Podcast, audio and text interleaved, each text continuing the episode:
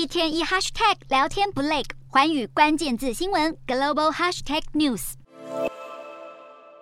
杂货店堆满商品，却没什么人上门。对土耳其民众来说，不断飙升的通膨已经压得他们喘不过气，连要买日常生活所需都要精打细算、省吃俭用。根据三号公布的官方数据，土耳其通膨率由八月的百分之八十点二攀升到百分之八十三点四五。显示经济前景相当黯淡，许多土耳其民众甚至已经不再相信官方数据，认为一切都是骗局。不过，总统埃尔段不但没有检讨自己的政策，反而指出全球许多已开发国家也面临同样的问题。埃尔段在明年六月大选前聚焦经济成长，因此一再痛批利率走扬趋势，称这是他的最大敌人。土耳其央行九月也依照埃尔顿的思维，将政策利率由百分之十三调降到百分之十二。埃尔顿还呼吁本月二十号央行下次政策会议时继续降息，并向土国民众表示一定会想办法度过这次难关。不过，由于九月通膨率飙到超过百分之八十三，也让土耳其货币里拉对美元应声贬值到历史低点十八点五六里拉。